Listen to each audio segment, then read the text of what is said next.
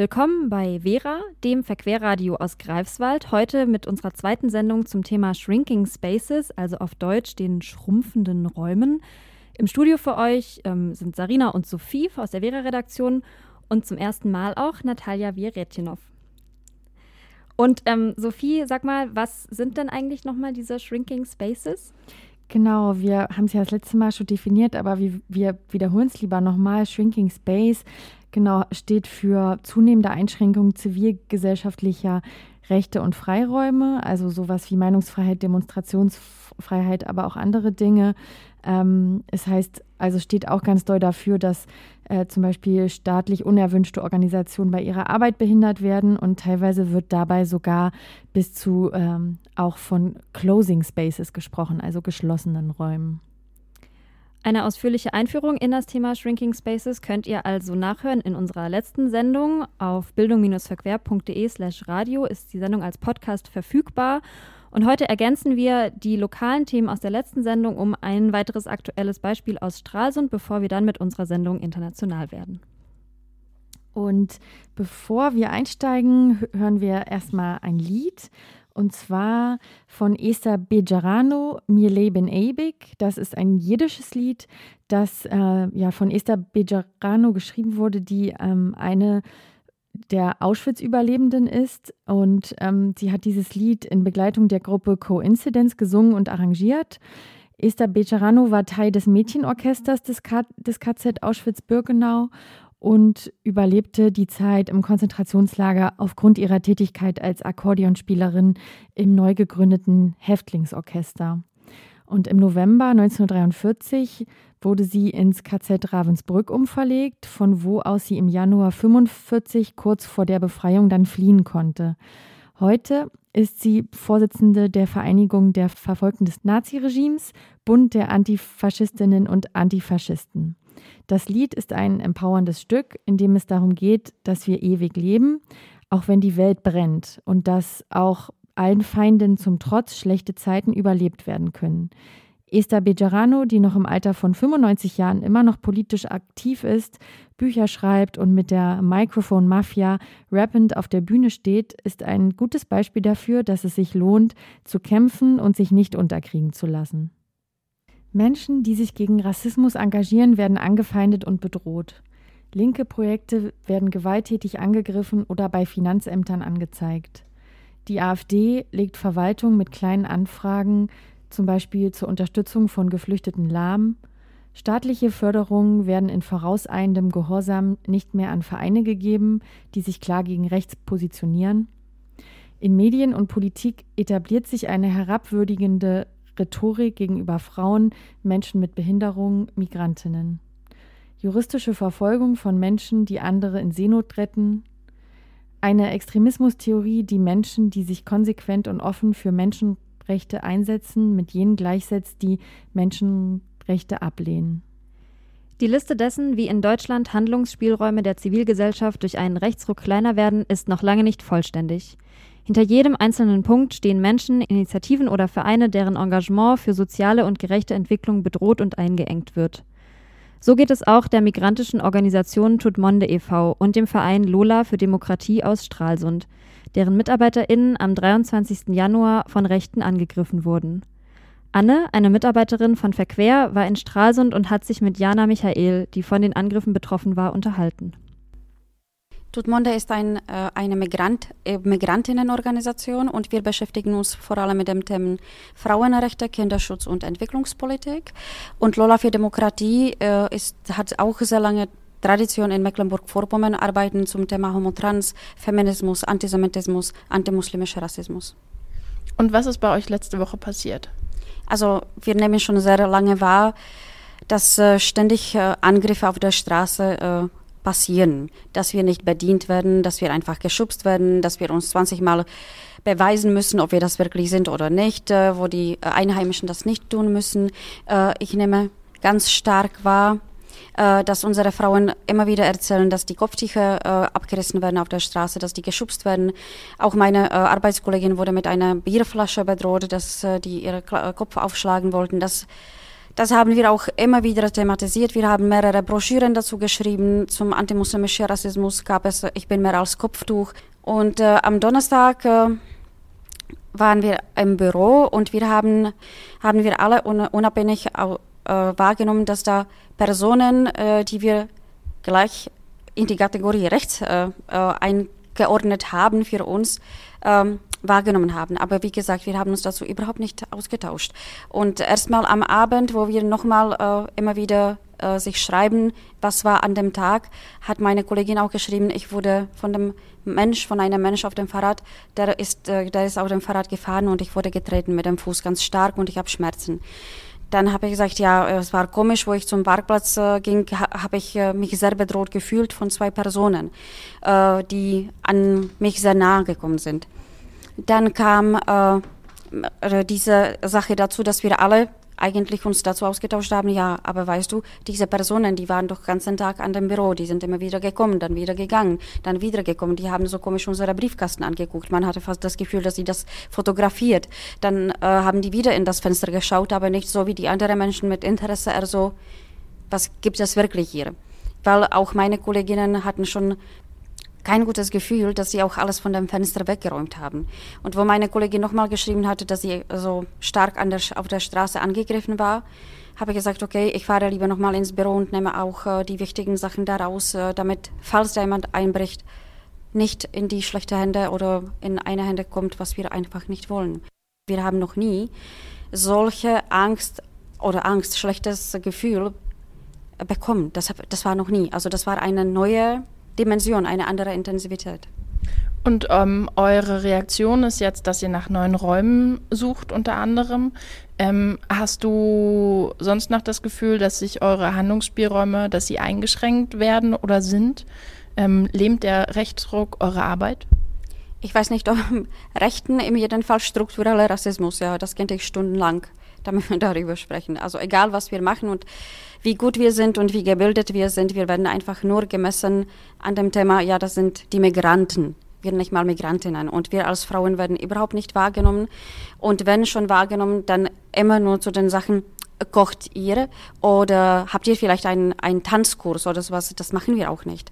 Und äh, da, sind, da sieht man schon dieser strukturelle Rassismus immer da, dadurch, dass egal was wir machen, wie viele Anträge wir stellen, werden meistens die weißen Strukturen weiterhin gefordert und die Augenhöhe ist einfach nicht da, egal was wir machen.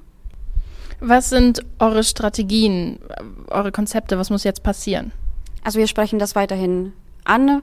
Wir sind weiterhin politisch aktiv. Ich muss dabei auch die Zusammenarbeit mit der Regierungsintegrationsbeauftragte sehr loben, äh, weil wir haben da ein, ein Netzwerk aufgebaut zum Thema Situation von Migrantinnen und geflüchteten Frauen in Mecklenburg-Vorpommern, wo wir zusammen mit den einheimischen Frauen angucken, wo sind unsere gemeinsamen Probleme, wo gibt es äh, Probleme mit der Gleichberechtigung, äh, wie kann man mit mehrfacher Diskriminierung von Frauen umgeht, umgehen und ähnliche Sachen. Also das muss ich sehr loben, dass das sehr gut läuft. Wir haben auch ein Vor Forderungskatalog, was, äh, was wir auch wollen und äh, benötigen, weil oft das einfach diese migrantische Perspektive bis jetzt auch nicht dabei bedacht wurde. Und für die Leute, die jetzt gerade den Beitrag hören, was können die persönlich tun? Hm. Die könnten Interesse wecken, was heißt Rechtspopulismus, weil das ist das, was mir persönlich sehr große Angst macht und was meine Familie von den 30 Jahren aus immer wieder sehr stark berichtet hat. Also von meiner Familie sind eigentlich fast niemand überlebt, nur ein, mein, mein Opa.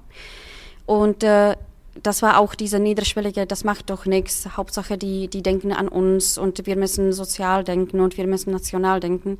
Das hat äh, Millionen Menschen das Leben gekostet. Und ich war mir sicher, dass ich das nie erleben werde und da habe ich mich aber sehr äh, getäuscht und ich bin eigentlich sehr entsetzt, dass dieser Rechtspopulismus so stark in die Mitte, dass die Menschen das nicht mehr wahrnehmen, wie radikal die eigentlich werden.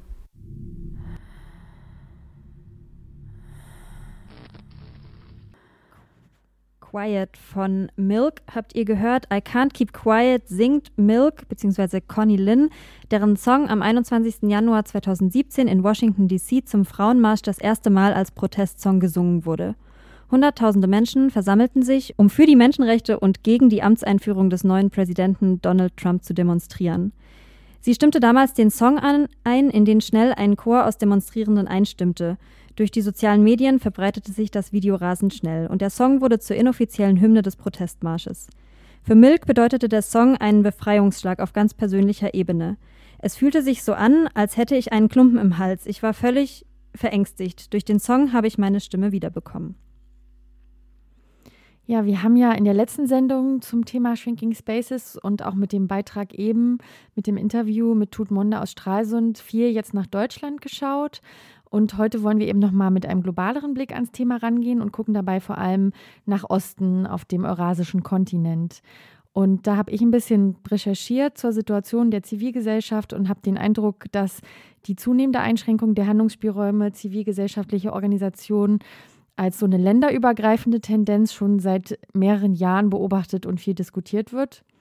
Und dabei entsteht der Eindruck, und so schreibt es zum Beispiel auch Brot für die Welt, dass es nicht um einmalige Aktionen geht, sondern dass wir es da eher mit einem allgemeinen Trend zu tun haben. Mehr und mehr Länder erlassen Gesetze, die zivilgesellschaftliches Engagement erschweren oder, oder teilweise auch unmöglich machen sollen und das auch in Europa. Und dabei geht es zum Beispiel um fragwürdige Justizreform oder sogenannte Medien- und Antiterrorgesetze, die neu erlassen werden und auch einschränkend wirken, zum Beispiel in Polen, Ungarn oder Rumänien. Über Polen hören wir auch gleich noch mehr. Und ein weiteres wichtiges Thema oder eine große Stellschraube bei dem, dabei ist, ähm, ja, zu der auch teilweise Gesetze erlassen werden, ist das Thema Geld oder Finanzquellen. Denn ja, in vielen Ländern des globalen Südens oder, oder generell wirtschaftlich etwas schwächeren Ländern fehlt es an Geldgebern, die zivilgesellschaftliche Organisationen mit größeren Zuwendungen unterstützen können. So sagt es zum Beispiel der Human Rights Watch Jahresbericht 2016. Und ähm, da passiert es dann zum Beispiel, dass einzelne Spender davon abgebracht werden, Organisationen finanziell zu unterstützen, indem Regierungen gezielt ihre Geschäftsinteressen angreifen, zum Beispiel durch Steuerprüfung oder irgendwelche Kürzungen von öffentlichen Aufträgen. Genau, und wenn das passiert ähm, oder halt einfach auch, wenn nicht genug Geld im eigenen Land akquiriert werden kann, dann werben zivilgesellschaftliche Vereinigungen eben auch im Ausland um Unterstützung. Und dieses Recht ist ja mittlerweile zum bevorzugten Ziel repressiver Regierungen geworden. Und NGOs, also Nichtregierungsorganisationen, wird eben immer öfter verboten, finanzielle Förderung aus dem Ausland anzunehmen. Diese Beschränkungen betreiben ganz viele Regierungen systematisch, vor allem eben auch im, Glo im globalen Süden, aber zunehmend auch in Osteuropa, zum Beispiel in Russland. Ähm, da hat man im Jahr 2012 per Gesetz Organisationen, die Spenden aus dem Ausland erhalten, als sogenannte ausländische Agenten gebrandmarkt. Das ist im Russischen dann auch so sehr mit der Konnotation Verräter oder Spion verknüpft. Und dann wurden auch bestimmte ausländische Spender als unerwünschte ausländische Organisationen ähm, ja, sozusagen diskreditiert. Und das ist dann auch teilweise mit Strafandrohungen verbunden. Und das betrifft dann nicht nur Menschenrechts- oder Umweltorganisationen, sondern auch zum Beispiel solche wie HIV-Präventionsorganisationen. Und andere ehemalige Sowjetrepubliken, die ahmen das auch teilweise nach, zum Beispiel in der Ukraine oder in Aserbaidschan oder Weißrussland. In Weißrussland, da verlangt, ähm, also da verlangt das Land oder die Regierung die Anmeldung aller ausländischen Spenden bei einer Behörde die dann wiederum die Zuwendung auch blockieren kann, wenn der Verwendungszweck nicht auf so einer begrenzten Liste von offiziellen Zwecken oder Einsatzgebieten steht. Und äh, ja, zum Beispiel in Aserbaidschan, da werden strafrechtliche Ermittlungen eingeleitet gegen große ausländische Spender. Da wurden ganz viele Konten von Empfängern von Spenden eingefroren oder ähm, Schlüsselfiguren in der Menschenrechtsbewegung inhaftiert. Genau, das sind so verschiedene Beispiele, so äh, ja, aus Osteuropa und zum Beispiel auch im globalen Süden, in Indien. Jetzt mal noch ein anderer Blick in eine andere Richtung. Da gibt es zum Beispiel ein Gesetz zur Regulierung von Auslandszuwendungen. Dieses verpflichtet zivilgesellschaftliche Vereinigungen, eine offizielle Genehmigung einzuholen, auch wieder bevor sie Spenden aus dem Ausland entgegennehmen. Und ja, so eine Genehmigung ist eben auch da irgendwie unwahrscheinlicher, je sensibler dann die Arbeit der betreffenden Gruppierung ist. Und das betrifft dann zum Beispiel auch wieder Menschenrechtsgruppierungen oder Umweltschutzorganisationen.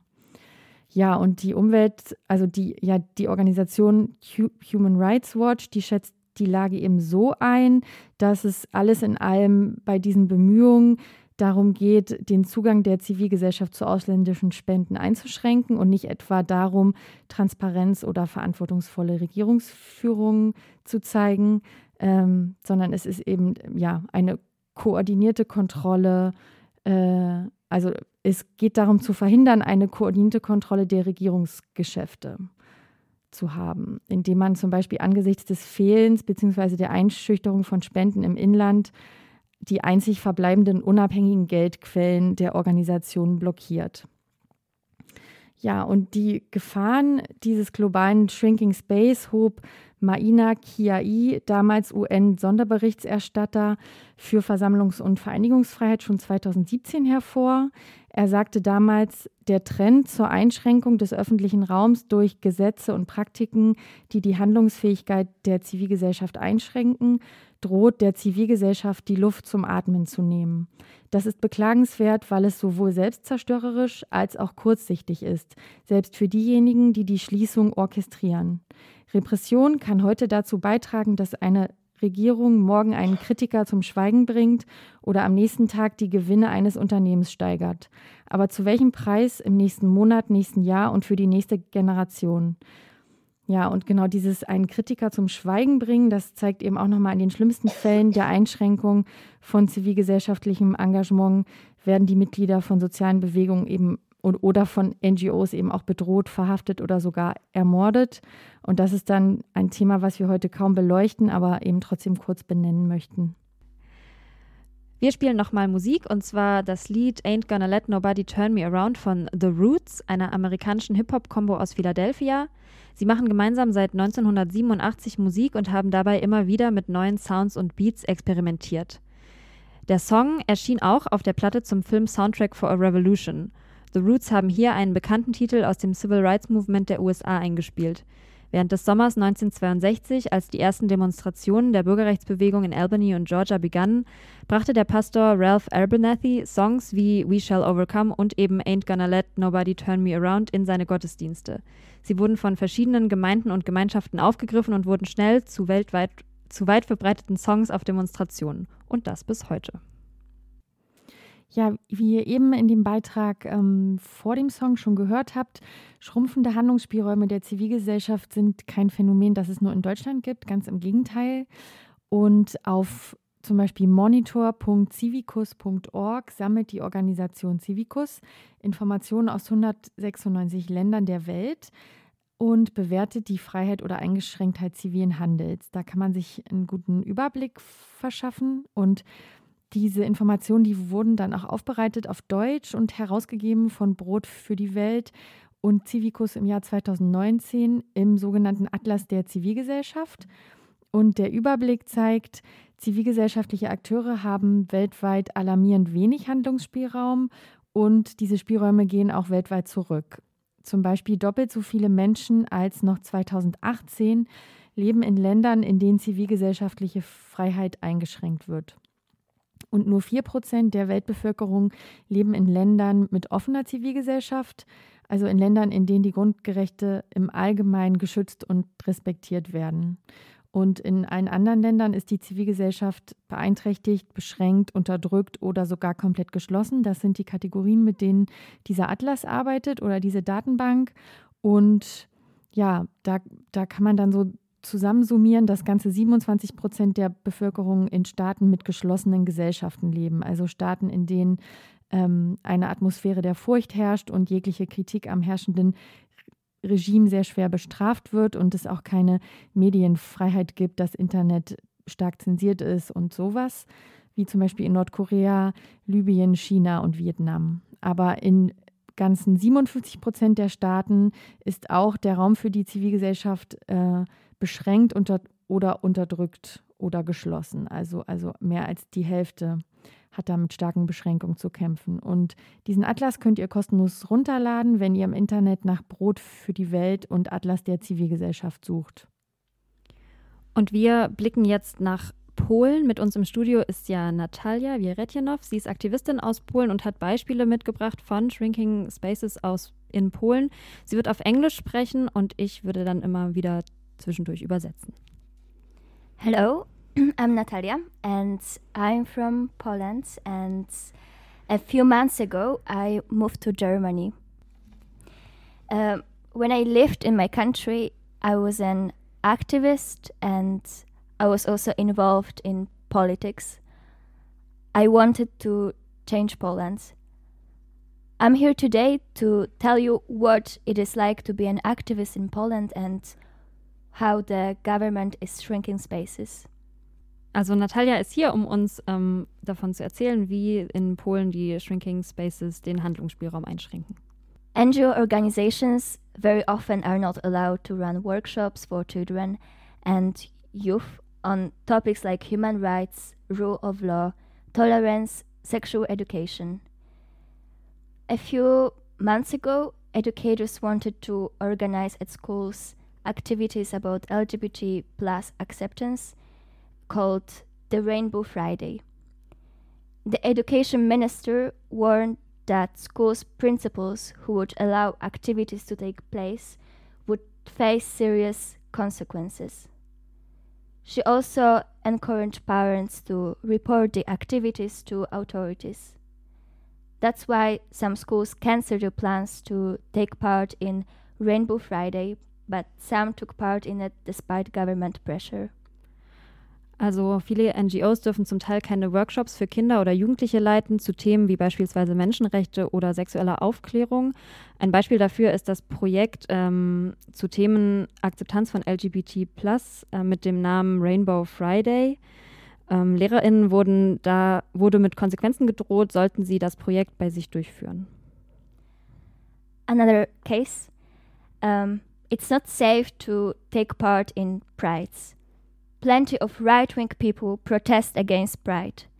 They throw glass, fireworks, and other dangerous items on Pride participants. Unfortunately, the police is not always able to protect the Pride. Ein anderes Beispiel sind die Pride-Demonstrationen. Es ist für viele Teilnehmende nicht sicher, daran teilzunehmen. Sie werden mit Glas- oder Feuerwerkskörpern beworfen und der Polizei gelingt es nicht immer, die Teilnehmenden zu beschützen. Another example is the case of the Great Orchestra for Christmas Charity, the biggest charity campaign in Poland. Their main goal is to support health issues. They buy medical equipment to public hospitals. They also fight against hate speech and criticize politicians for using it. For 23 years, they were getting support from public television. In 2016, their access to public media was rejected. Ein anderes Beispiel ist die Spendenkampagne The Great Orchestra for Christmas Charity, die eigentlich ähm, Spendengelder sammeln, vor allem für medizinisches Equipment in Krankenhäusern. Und die setzen sich aber auch ein ähm, gegen Hate Speech. Und 23 Jahre lang wurden sie vom öffentlichen Fernsehen unterstützt und konnten dort ähm, gesendet werden. Seit 2016 aber ist der Zugang zu den Medien versperrt. Have you heard of LGBT ideology free zones in Poland? There are regions that declare to be free of LGBT ideology. How did it start? In February 2019, Warsaw's Liberal Mayor Rafał Trzaskowski signed a declaration supporting LGBTQ rights. He wanted to integrate LGBT issues into the Warsaw School sex education curricula. But some cities and regions in Poland declared to be the LGBT ideology free zone. It was the reaction to the Warsaw Declaration.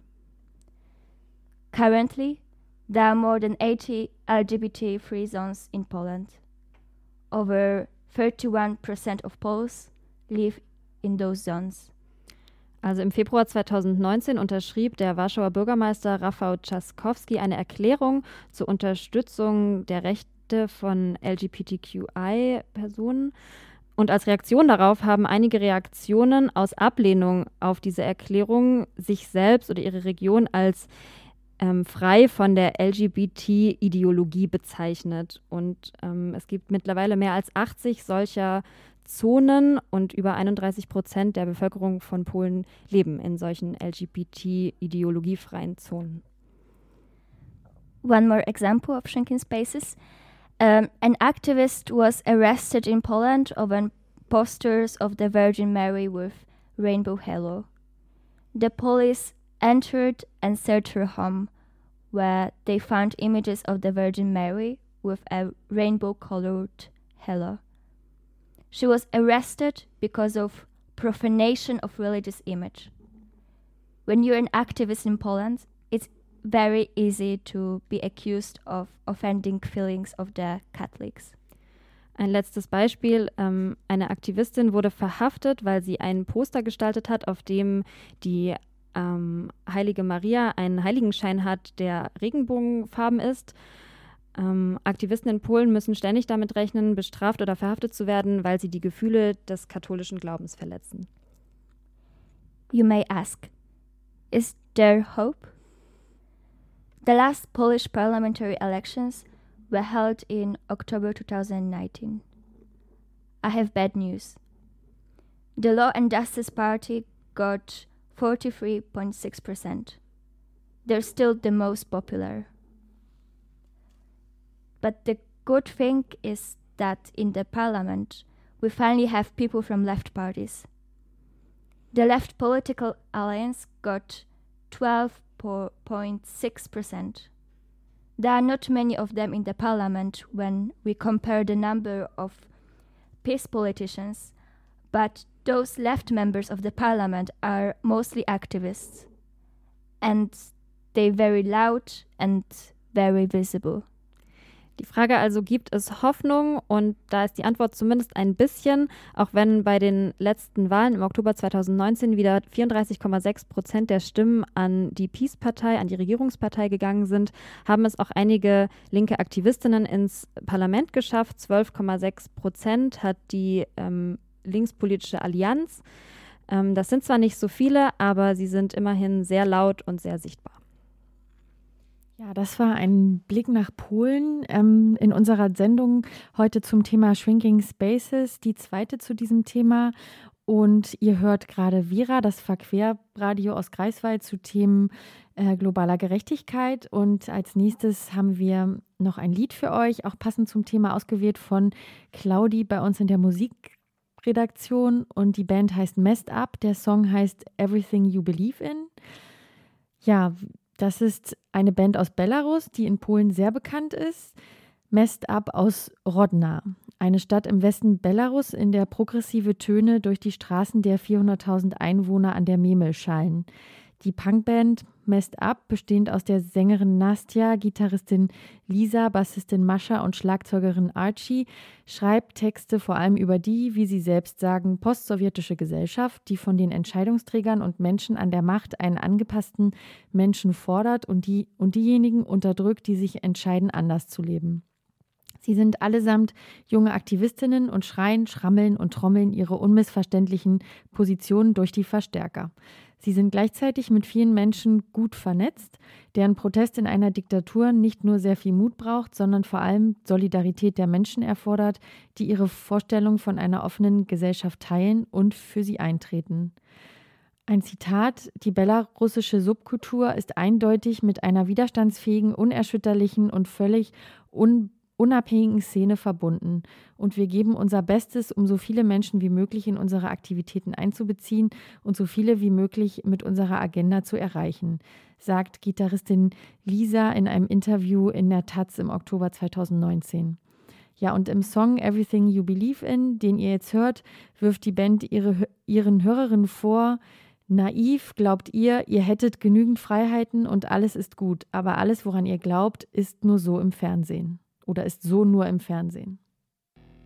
Im Rahmen ihres Freiwilligendienstes lebt Rina aus der Ukraine seit etwa vier Wochen in Greifswald und unterstützt als Freiwillige die Nähwerkstatt Kabuze. Sie setzt sich für Wissensvermittlung über herrschende Ungerechtigkeit in der globalen Textilindustrie ein. Zum einen analog mit Veranstaltungen, aber auch digital auf der ukrainischen Facebook-Seite Resue. Sophie und ich haben uns in der Vorbereitung auf diese Sendung auch mit ihr getroffen und über Shrinking Spaces in der Ukraine gesprochen. Sie hat uns einige Beispiele erzählt, jedoch ist es ihr wichtig, dass sie selbstverständlich nur als Einzelperson gesprochen hat und nicht im Namen einer Gruppe oder gar der gesamten ukrainischen Bevölkerung.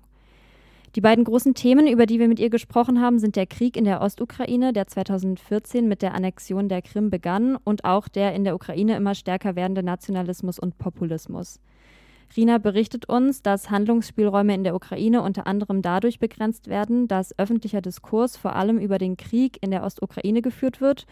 Worüber die Öffentlichkeit diskutiert, wird also vom Krieg dominiert. Andere kritische gesellschaftliche Themen werden mit, den, mit der Antwort abgetan, dass der Krieg das wichtigste Thema ist und für andere Probleme derzeit kein Platz ist. Diese Tendenz wird durch wachsende populistische und nationalistische Strukturen weiter unterstützt. Viele Proteste, beispielsweise auch zum Thema Tierschutz, haben nationalistische Forderungen. Viele Aktivistinnen wollen deshalb an solchen Demonstrationen nicht mehr teilnehmen, denn sie wünschen sich einen reflektierteren Umgang mit ihren Themen, der Bezug nimmt zur wachsenden Propaganda im Land, statt sich den Meinungen der Regierung unterzuordnen. Und eine weitere Einschränkung der, der, Handlungsspielräume in der Ukraine ist paradoxerweise eine steigende Förderung von NGO-Arbeit. Die Regierung unterstützt Organisationen finanziell, unter anderem in Annäherung an die Europäische Union. Aktivistinnen kritisieren jedoch, dass diese Organisationen oft nur ein Feigenblatt sind und in Anführungszeichen echter Aktivismus dadurch erschwert wird. Rina hat uns hier als Beispiel die feministischen Demonstrationen am 8. März genannt, die selbstorganisiert mit Beteiligung von Graswurzelbewegungen und Aktivistinnen entstanden sind. Sie haben immer wieder den Finger in aktuelle politische Wunden legen können. Und seit 2019 wird die Demo aber vor allem durch staatlich geförderte NGOs organisiert und ist nun in erster Linie eine Demonstration zu den Rechten der Frauen. Die Vermutung liegt nahe, dass Veranstaltungen mit dem Wort Feminismus im Titel nicht populär genug oder Mainstream-konform sein könnten. Und wer vom Staat gefördert wird, muss eben auch Ergebnisse und in diesem Fall teilnehmenden Zahlen liefern. Diese Umbenennung und thematische Orientierung lässt aber die Rechte der LGBTQI-Szene auf der Strecke und auch die Interessen derjenigen, die sich mit ihren Meinungen auch gegen den Staat richten wollen. Ja, und als nächstes hören wir nochmal einen Song, auch passend zum Thema äh, ein Vorschlag aus dem HKB hier in Greifswald in der Stralsunder Straße 46. Der Song ist von Neon Schwarz und heißt Unser Haus und hat auch einen ganz aktuellen Bezug zu diesem Wohnprojekt ähm, HKB. Und wer, wer wissen will, warum genau, kann sich einfach unsere letzte Sendung anhören, denn da hatten wir auch Manja als Gast, die uns zur Situation des HKBs berichtet hat. Wir haben in dieser und der letzten Vera-Sendung von Shrinking Spaces berichtet, von sich verengenden Handlungsspielräumen der Zivilgesellschaft weltweit. Da bleibt die Frage, was tun? Auf politischer Ebene ist und bleibt es wichtig, den Dialog mit EntscheidungsträgerInnen und PolitikerInnen zu suchen. Der Verband für Entwicklungspolitik und humanitäre Hilfe, FENRO, hat schon 2018 auf seiner Website ein Positionspapier veröffentlicht, das für diese Arbeit sehr nützlich ist. Wir verlinken euch das Dokument auf unserer Website bildung-verquer.de/slash radio. Für NGOs ist es wichtig, im Austausch miteinander zu treten, sich miteinander zu vernetzen und sich einander solidarisch zu zeigen. Ein gutes Beispiel dafür haben wir am 2. Februar in Greifswald erlebt. Als Antwort auf mehrere Angriffe auf das Jugendzentrum Klecks kamen über 400 Personen zu einer Solidaritätsdemonstration zusammen und haben eindrucksvoll gezeigt, wie, wie vielfältig die Zivilgesellschaft ist und bleibt. Doch nicht nur auf dem Land gibt es Projekte, die Einengung und Machtgewalt Widerstand leisten, auch zu Wasser entwickeln Leute, die nicht nur von einer anderen Welt träumen, sondern sie auch aktiv mitgestalten wollen, Ideen und Umsetzungsmöglichkeiten. Das Sea Urchin Kollektiv besteht aus politischen SeglerInnen und HandwerkerInnen.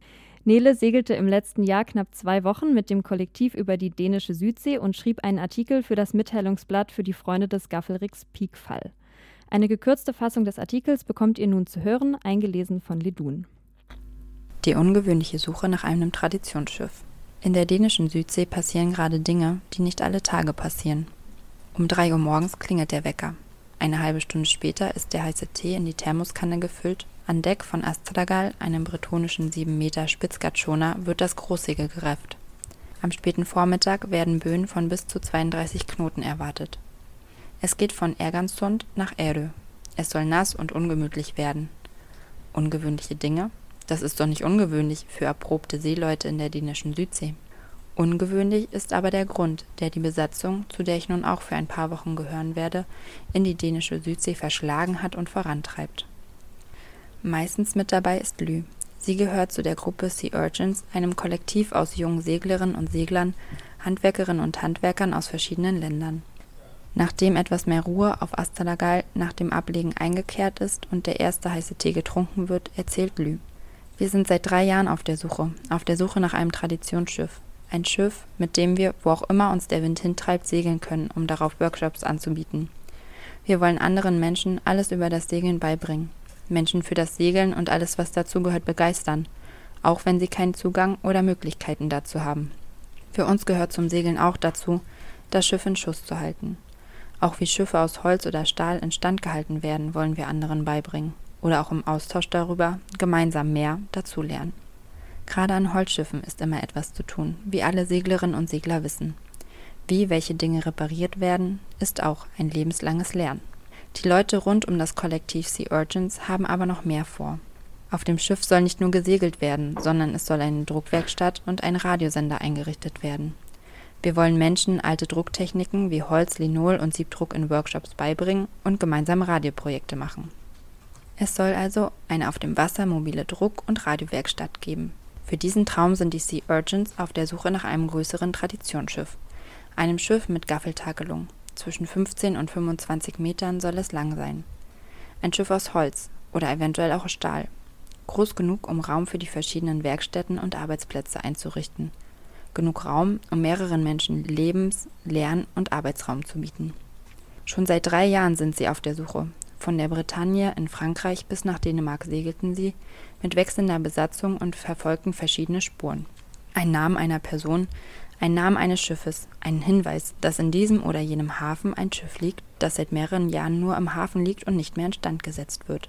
Die Route und welche Hinweise sie wohin führten, kann man auf ihrer Website verfolgen. So segeln wir seit anderthalb Wochen von Hafen zu Hafen, von Werft zu Werft und sprechen mit verschiedensten Menschen. Mit jeder zurückgelegten Seemeile scheint das Sea Urgents Kollektiv ihrem Traum näher zu kommen. Ich hoffe sehr, dass dieses einmalige Projekt bald Wirklichkeit wird und viele Menschen mit dem Sea Urgents Kollektiv zum Segeln kommen und dann vielleicht wieder mehr Holzschiffe die Häfen und Gewässer dieser Welt schmücken. Der Artikel, den Ledun eingelesen hat, von Nele, erschien im September 2019. Seitdem ist einiges passiert. Das Kollektiv Sea Urchin hat ein passendes Schiff gefunden und hat mit dem Aus- und Umbau des Schiffes begonnen. Genau, und auch viele andere zivilgesellschaftliche Organisationen wie, äh, wie dieses Kollektiv, die wehren sich gemeinsam. So gab es zum Beispiel im April 2019 ein Civil Society Summit in Belgrad mit Organisationen aus allen Teilen der Welt. Und mit einem gemeinsamen Aufruf zum Handeln, dem Belgrade Call for Action, machten sie darauf aufmerksam, dass ihre politischen Handlungsspielräume immer stärker eingeschränkt werden, eben auch in Europa. Und sie fordern in diesem Aufruf Entscheidungsträgerinnen und Politikerinnen auf, die Zivilgesellschaft zu schützen und zu unterstützen, statt eben ihre Handlungsspielräume immer weiter einzuschränken. Auf civiccharter.org könnt ihr euch über die Inhalte des Aufrufs informieren und die lange Liste der Unterzeichnerinnen einsehen, von Amnesty International bis WWF.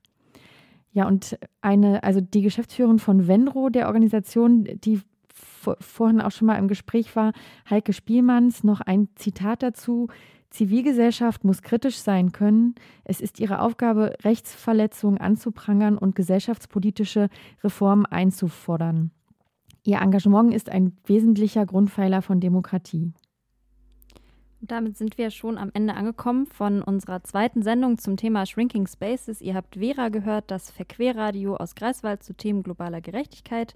Ihr könnt alle unsere Sendungen nachhören auf bildung-verquer.de slash radio. Und wir verabschieden uns mit einem letzten Lied von Nina Simon, Ain't Got No, ein Lied aus dem Jahr 1968. Und die Verantwortung für diese Sendung hatte Sarina Jasch.